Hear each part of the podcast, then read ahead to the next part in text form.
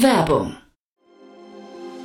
Sei dabei beim HTGF Family Day am 11. und 12. Juni in der Station Berlin. Für zwei Tage voller Inspiration und Business. Tauche ein in ein einzigartiges Netzwerkerlebnis mit bis zu 1500 Teilnehmenden. Erkunde das innovative Seed- und Later-Stage-Portfolio des Hightech Gründerfonds. Lass dich vom vielseitigen Programm inspirieren und knüpfe wertvolle Kontakte. Sichere dir jetzt dein Ticket. Mehr Informationen findest du unter www.family-day-htgf www.startup.de.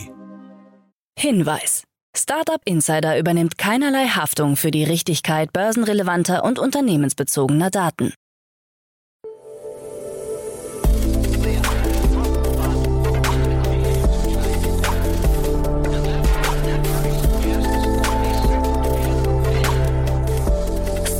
Insider Daily. Morgen Update. Einen wunderschönen guten Morgen und herzlich willkommen zu Startup Insider Daily in der Morgenausgabe am Donnerstag, den 19. Januar 2023. Mein Name ist Kira Burs und wir starten jetzt zusammen in den Tag mit folgenden Themen. Anti-Fraud-Startup Frogster ist insolvent. Trade Republic verdreifacht Umsatz. Fund 2 von PropTech One Ventures ist einsatzbereit. Österreichische Schulen sollen ChatGPT integrieren. Und Microsoft plant Massenentlassung. Tagesprogramm. Diese Themen erwarten euch gleich. Nach dieser Morgenausgabe geht's weiter mit Investments und Exits. Hier ist Niklas Raberg von Capnamic zu Gast und spricht heute mit Jan über die spannendsten News aus der Szene. Am Mittag folgt ein Interview mit Grillido und am Nachmittag eins mit Flex Capital. Dazu aber später mehr nach den Nachrichten gelesen von Frank Philipp. Startup Insider Daily. Nachrichten. Anti-Fraud-Startup Frogster ist insolvent. Das in Berlin ansässige deutsch-israelische Unternehmen Frogster ist Berichten nach zahlungsunfähig. Offiziell hat sich die Frogster Services GmbH noch nicht geäußert, weder auf der eigenen Website noch in den sozialen Medien. Wie es mit dem Anti-Fraud-Startup weitergeht, ist unbekannt. Zum vorläufigen Insolvenzverwalter wurde der Rechtsanwalt Sebastian Laboga ernannt. Gegründet wurde Frogster im Jahr 2014 von Max Lemmle und Chen Samir. Seitdem wurden zwei Finanzierungsrunden mit insgesamt rund 20 Millionen Euro abgeschlossen. Zu den Investoren gehören Commerz Ventures, Munich Re HSB Ventures, Early Bird, Speed Invest, Seedcamp und Renzillo Cube. Letzten Zahlen von 2021 zufolge wurde in dem Jahr ein Verlust von 6,2 Millionen Euro eingefahren. Trade Republic verdreifacht Umsatz. Der Neo-Broker Trade Republic hat neuen Geschäftszahlen zufolge seinen Umsatz von Oktober 2020 bis einschließlich September 2021 von knapp 27 auf 94 Millionen Euro erhöhen können. Dem steht ein Verlust gegenüber, der von 10 auf 35 Millionen Euro gestiegen ist. Das Wachstum wird vor allem auf die internationale Expansion und den Launch neuer Produkte zurückgeführt. Der Kostensprung erklärt sich vor allem durch die gestiegenen Personalausgaben. Trade Republic hat seine Teamgröße fast vervierfacht. In einem Statement schreibt Trade Republic, dieses Ergebnis entspricht den Erwartungen des Managements, da der Fokus auf dem Wachstum und der Erweiterung des Produktangebotes liegt. Den Geschäftsverlauf stufe man als außerordentlich zufriedenstellend ein. Fund 2 von PropTech One Ventures ist einsatzbereit. PropTech One Ventures mit Sitz in Berlin hat das erste Closing seines Fonds 2 mit einer Zielgröße von 100 Millionen Euro abgeschlossen. Insgesamt wurden im ersten Closing 44 Millionen Euro eingeworben. Neben den angekündigten Launchpartnern wie Commerz Real, Brunata Metrona Gruppe, Evo Real und GLL Spark Global Ventures sind weitere hinzugekommen, wie die Helaba und die Jörg-Huber Gruppe. Der Schwerpunkt des Fonds 2 liegt auf Frühphasen-Startups der PropTech, Construction Tech und Urban Tech Branchen. Dazu Anja Rath, geschäftsführende Gesellschafterin von PropTech One, wir sind sehr zufrieden mit dem Ergebnis des ersten Closings unseres zweiten Fonds und dankbar für das Vertrauen unserer bestehenden sowie zahlreicher neuer Investoren. Wir betrachten es als Ansporn für das neue Jahr 2023. Österreichische Schulen sollen ChatGPT integrieren. An österreichischen Schulen soll ChatGPT nicht per se verboten werden. Stattdessen könnte der Chatbot selbst zum Unterrichtsinhalt werden, wie das Bildungsministerium erklärt.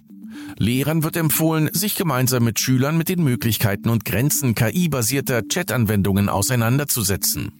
Automatisiert erzeugte Arbeiten als eigene auszugeben, bleibt aber nicht erlaubt. Zuvor wurde die Nutzung von ChatGPT im Schulbezirk New York explizit untersagt. Es ist nicht sinnvoll, neue Technologien zu verbieten und die Schule davor abzuschotten. Im Gegenteil, es ist die Aufgabe von Schule zu informieren und aufzuklären und diese Technologie letztendlich selbst zum Unterrichtsinhalt zu machen, so das österreichische Bildungsministerium. Just Eat Takeaway in der Gewinnzone. Die Lieferando-Mutter Just Eat Takeaway hat früher als erwartet die Gewinnzone erreicht. Obwohl im vierten Quartal 2022 ganze 12 Prozent weniger Bestellungen eingingen, konnte der operative Gewinn auf etwa 16 Millionen Euro gesteigert werden. Für 2023 soll das Ergebnis auf 225 Millionen Euro steigen. 2021 gab es noch einen Verlust von 350 Millionen Euro beim größten europäischen Essenslieferant. Das für 7,3 Milliarden Dollar übernommene Grubhub hat 16 Prozent weniger Bestellungen verzeichnet. Microsoft plant Massenentlassung. Insiderberichten zufolge plant Microsoft einen umfangreichen Stellenabbau. 5% der weltweiten Belegschaft könnte es treffen, was etwa 11.000 Personen bedeuten würde. Derzeit beschäftigt der Konzern noch rund 220.000 Mitarbeiter. Bereits im Juli und Oktober 2022 hatte sich Microsoft für Entlassungen entschieden.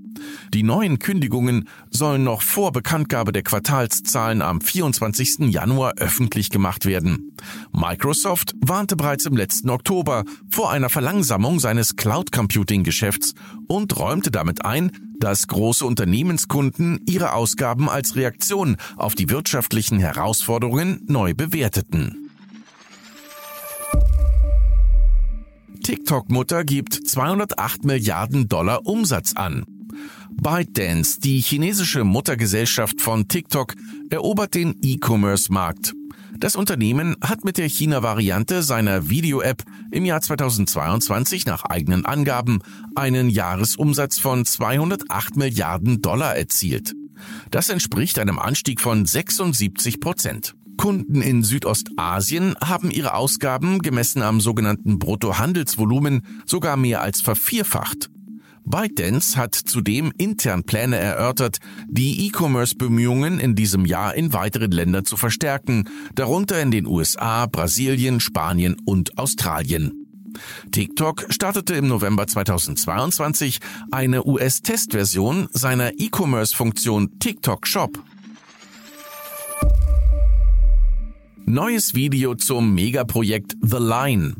Zum futuristischen Megaprojekt The Line in der saudi-arabischen Wüste ist ein neues offizielles Video veröffentlicht worden, in dem die laufenden Bauarbeiten zu sehen sind.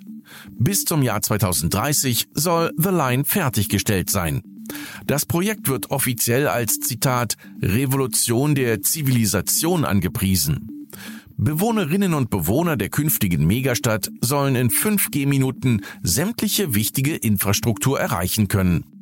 Geplant ist die Stadt mit einer Länge von 170 Kilometer und einer Höhe von 500 Metern. Bis zu 9 Millionen Menschen soll The Line Platz bieten. Die deutsche Bauergruppe errichtet das Fundament der Stadt. Meta-Beirat fordert Gleichbehandlung bei Nacktheit. Das Aufsichtsgremium des Facebook-Konzerns Meta hat empfohlen, dass die eigenen Plattformen Gemeinschaftsstandards für Nacktheit und sexuelle Handlungen so ändern sollen, dass sie klaren Kriterien unterliegen, die internationale Menschenrechtsstandards respektieren. Die aktuellen Richtlinien basierten demnach auf einer binären Sichtweise des Geschlechts und einer Unterscheidung zwischen männlichen und weiblichen Körpern, was die Regeln gegen das Entblößen von Brustwarzen unklar macht, wenn es um intersexuelle, nicht-binäre und transsexuelle Nutzer geht. Derzeit untersagt Meta die Darstellung von Frauen mit nacktem Oberkörper, nicht aber die Darstellung von Männern. Der Beirat des Konzerns fordert nun klare, objektive und die Rechte achtende Kriterien. Der Meta-Beirat besteht aus Akademikern, Politikern und Journalisten, die das Unternehmen in Bezug auf seine Richtlinien zur Inhaltsmoderation beraten. CNET überprüft alle KI-verfassten Texte. Seit November veröffentlicht das Newsportal CNET Texte, die von einer KI geschrieben wurden. In den so erstellten Artikeln wurde das aber lange nicht kenntlich gemacht. Nach einer Stellungnahme von Chefredakteurin Conny Guglielmo ist Nutzern aufgefallen, dass einige der Texte voller Fehler sind. John Christian von Futurism beschreibt manche Fehler als enorm dumm, während einige der Artikel als absolut falsch dargestellt werden. Guglielmo erklärte, die CNET-Redaktion experimentiere mit KI. Das Ziel sei es, mit dem Test neuer Technologien Hype von der Realität zu trennen. Die KI solle dabei nur als Assistent dienen, jeder Artikel durchlaufe einen Faktencheck durch eine Person mit Fachexpertise im entsprechenden Thema. Dennoch werde man alle durch KI erstellten Texte manuell überprüfen.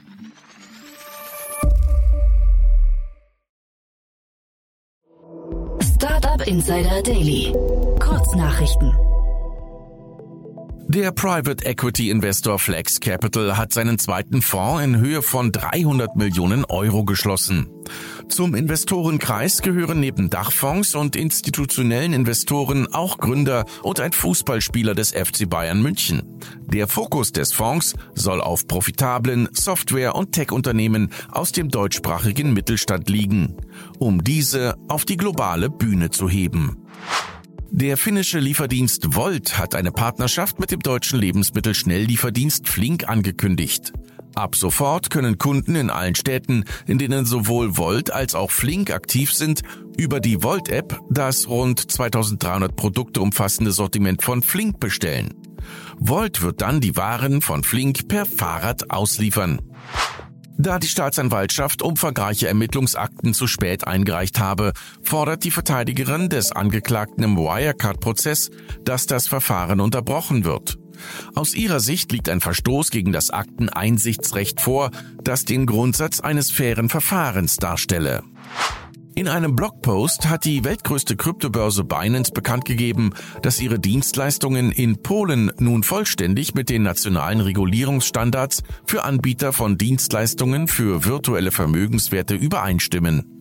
Weitere EU-Mitgliedstaaten, in denen Binance eine Kryptolizenz erhalten hat, sind bislang Frankreich, Italien, Litauen, Spanien, Zypern und Schweden.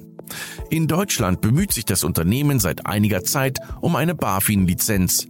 Eine Regulierung der Exchange steht aber noch aus. Und das waren die Startup Insider Daily Nachrichten für Donnerstag, den 19. Januar 2023. Startup Insider Daily Nachrichten. Die tägliche Auswahl an Neuigkeiten aus der Technologie- und Startup-Szene. Das waren die Nachrichten des Tages, moderiert von Frank. Vielen Dank dafür. Und jetzt zu unserem Tagesprogramm für heute. In der nächsten Folge kommt wie immer die Rubrik Investments und Exits. Dort begrüßen wir heute Niklas Raberg, Investment Manager von Campnemic. Und Niklas spricht über das Stuttgarter SaaS-Startup Vialytics. Die haben nämlich 10 Millionen US-Dollar in einer Series A Finanzierungsrunde erhalten. Zum anderen spricht er über die 5 Millionen Euro Runde in das Startup A-Work aus Hamburg, welche ein Work-Management-Tool entwickelt haben. Vertiefte Analysen dazu gleich bei Investments und Exits. Um 13 Uhr begrüßen wir Michael Ziegler, Co-Founder von Grillido. Grillido bietet ein hochwertiges Angebot an Grillgut mit Fokus auf nachhaltige Inhaltsstoffe und gute Nährwerte. Außerdem bringt Michael spannende News mit. Nähere Details dazu um 13 Uhr, also auf jeden Fall reinhören. Und in unserer Nachmittagsfolge geht's weiter mit Christoph Joost, Managing Partner von Flex Capital. Und gemeinsam mit Jan spricht er über die Schließung ihres zweiten Fonds. Der Private Equity Fonds investiert in wachsende Unternehmen aus dem deutschen Internet und Software-Mittelstand und hält momentan ein Portfolio aus 13 Startups. Mehr dazu erfahrt ihr um 16 Uhr. Das war's jetzt erstmal von mir, Kira Burs. Ich wünsche euch einen wunderschönen Start in den Tag und wir hören uns morgen früh wieder. Macht's gut.